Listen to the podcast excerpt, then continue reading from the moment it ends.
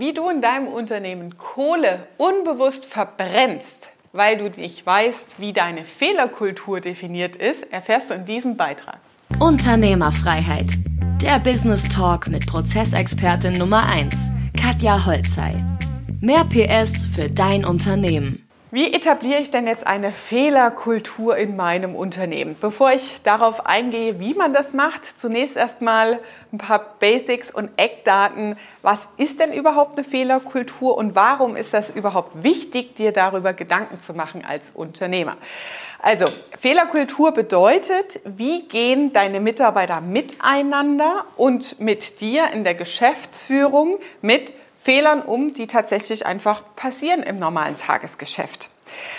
Und wenn du das nicht als Kultur etablierst, hast du immer so kleine, so kleine, ich, kenn, ich erinnere das gerade an so Comicfilme ähm, mit, wie heißt der, der Roadrunner, mit diese kleine Bombe, mit dieser Zündschnur, wenn diese Zündschnur so zurückgeht. Und so viele kleine Bomben hast du dann eigentlich in deiner Firma also so äh, Roadrunner-Bomben. Das heißt, du hast äh, Explosionsmaterial in deinem Unternehmen. Du sammelst Explosionsmaterial für Konflikte, für Probleme, die unter den Teppich gekehrt werden. Die Zündschnur, die zündelt so. Aber ne, es ist eine Frage der Zeit, wann das Ganze eigentlich kippt. Das heißt, du kriegst nicht mit, wenn, mit, äh, wenn Kunden unzufrieden sind, wenn Mitarbeiter unzufrieden sind.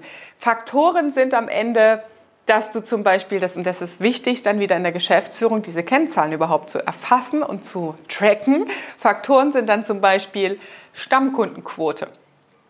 Empfehlungsquote. Es gibt Produkte, die verkaufst du halt nur einmal. So ein Einfamilienhaus, ja, äh, verkaufst du halt einmal. Da baut man eigentlich, als wenn, wenn die Zielgruppe Familien sind, die bauen keine drei Häuser. Aber sie haben, äh, können als Empfehlungsgeber agieren. Das heißt, Sie können den Nachbarn, den Freunden etc. Bescheid geben. Hochzeiten sind auch so ein Thema, wo viel über Empfehlungsgeschäft dann läuft. Du heiratest einmal und dann heiraten die anderen. Ja, das heißt, das sind Quoten und Kennzahlen, die dir Aufschluss darüber geben, wie zufrieden ist am Ende der Kunde. Und das sind diese kleinen Zündschnuren, die in deiner Organisation wabern und von denen du nichts mitbekommst, weil eben keine gezielte und bewusste Fehlerkultur gepflegt wird in deinem Unternehmen, sondern jeder so irgendwie nach Gutdünken und wie er es beim vorigen Arbeitgeber vielleicht gelernt hat, damit umgeht entsprechend. Das heißt, das ist das Risiko. Ja? Das heißt, du kannst das einmal messen nach außen Richtung Markt und du kannst es nach innen messen an der Fluktuationsquote. Ja? Das heißt, Mitarbeiter, gerade wenn du ein größeres Unternehmen, also über 20 Mitarbeiter hast, wo Fachbereiche und Teams aufgebaut sind, wenn du merkst, okay, da geht einer, habe ich auch schon mal äh, erlebt bei einem Geschäftsführer, einer hat gekündigt und hat fünf mitgenommen und auf einmal war das halbe Team weg. auf Knopfdruck. Ja? Das heißt, da zündelt was in der Organisation, was sich dann über so eine Kettenreaktion auslöst. Und das sind Punkte, wenn du keine Fehlerkultur etabliert hast, die dann zum Vorschein kommen. So, was heißt jetzt Fehlerkultur und wie pflegst du das? Eine Fehlerkultur ist der bewusste Umgang mit Fehlern im Unternehmen. Das fängt zunächst natürlich erstmal bei dir als Geschäftsführer an, dass du in deinem Mindset Fehler nicht als Probleme und als ja, Störungen siehst, sondern Fehler als Schätze. Das heißt, eine positive Einstellung gegenüber Fehlern zu haben.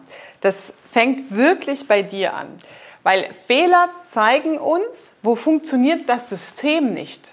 Wo funktionieren deine Anleitungen nicht, deine Checklisten nicht? Wo funktioniert die Besetzung der Mitarbeiter auf die Stelle nicht?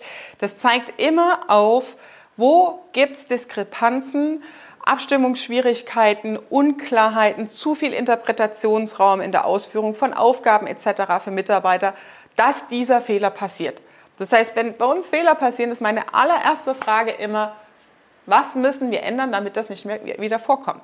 Und dann wird erstmal überlegt, ist es jetzt eine einmalige Angelegenheit, weil wir ausnahmsweise gerade in Hamburg sind und da beim falschen Pizzalieferdienst bestellt haben? Ja?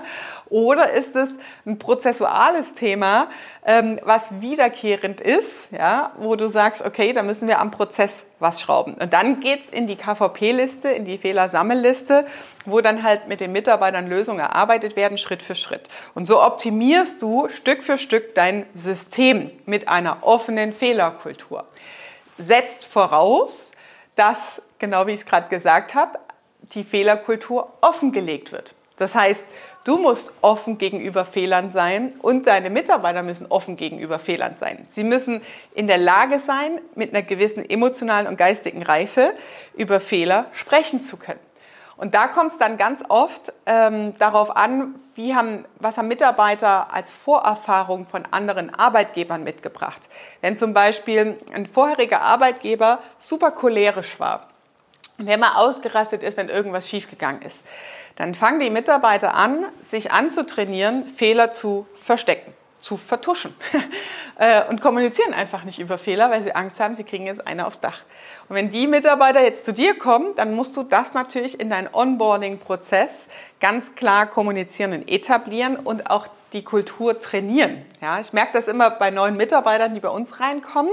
Dann äh, kommt dann immer so dieser Satz, ich will ja jetzt keinem zu nahe treten, aber ich wollte nur vorschlagen, dass man vielleicht dies oder jenes ändern könnte.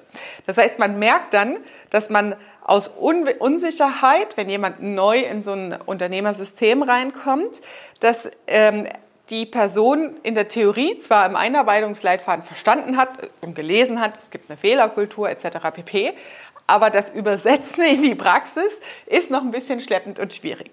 Und da ist es halt mega cool und äh, von Vorteil, wenn dein Team sowas auffängt und gleich sagt, komm, hau raus, erzähl, äh, wir sind da nicht befindlich, wir fangen das auf, wir wissen, wie man mit Fehlern umgeht, erzähl, was für einen Vorschlag hast du. Und damit, wenn du das im System als Kultur, als Fehlerkultur etabliert hast, beflügelt sich und wächst das natürlich wieder von alleine. Ja? Das ist der Sinn und Zweck von Systemen im Unternehmen.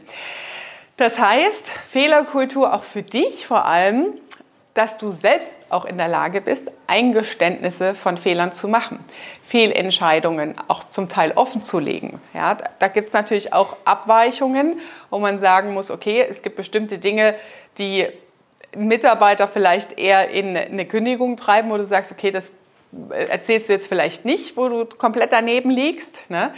Ähm, beispielsweise wenn du eine Schwäche hast im Umgang mit Finanzen oder so, habe ich auch Unternehmer erlebt, die halt nicht gut wirtschaften und Mitarbeiter, die dann gute analytische Fähigkeiten haben und Vorerfahrung haben, denen macht das dann Angst, weil die sehen dann, öh, das funktioniert nicht und irgendwie Plus und Minus, was hier rein und raus geht, äh, das macht mir jetzt Angst, ich habe keine Sicherheit mehr in meinem Job und ich kündige. Das heißt, du musst dann natürlich schon differenzieren, was du nach außen kommunizierst. Aber Dinge, ähm, die dir halt auch einfach passieren, dass du einen Auftrag falsch kommunizierst, ein anderes Datum nennst, dich selbst verplant hast im Kalender, ähm, Dinge, wo du eine Information nicht weitergegeben hast. Das sind halt kleine Fehler und Eingeständnisse, wo es natürlich wichtig ist, dass du als Unternehmer in einer gewissen Vorbildfunktion auch offen über solche Fehler sprichst und sagst, okay, tut mir leid, das, dann liegt der Fehler bei mir, dann habe ich da und da irgendwas nicht richtig verstanden.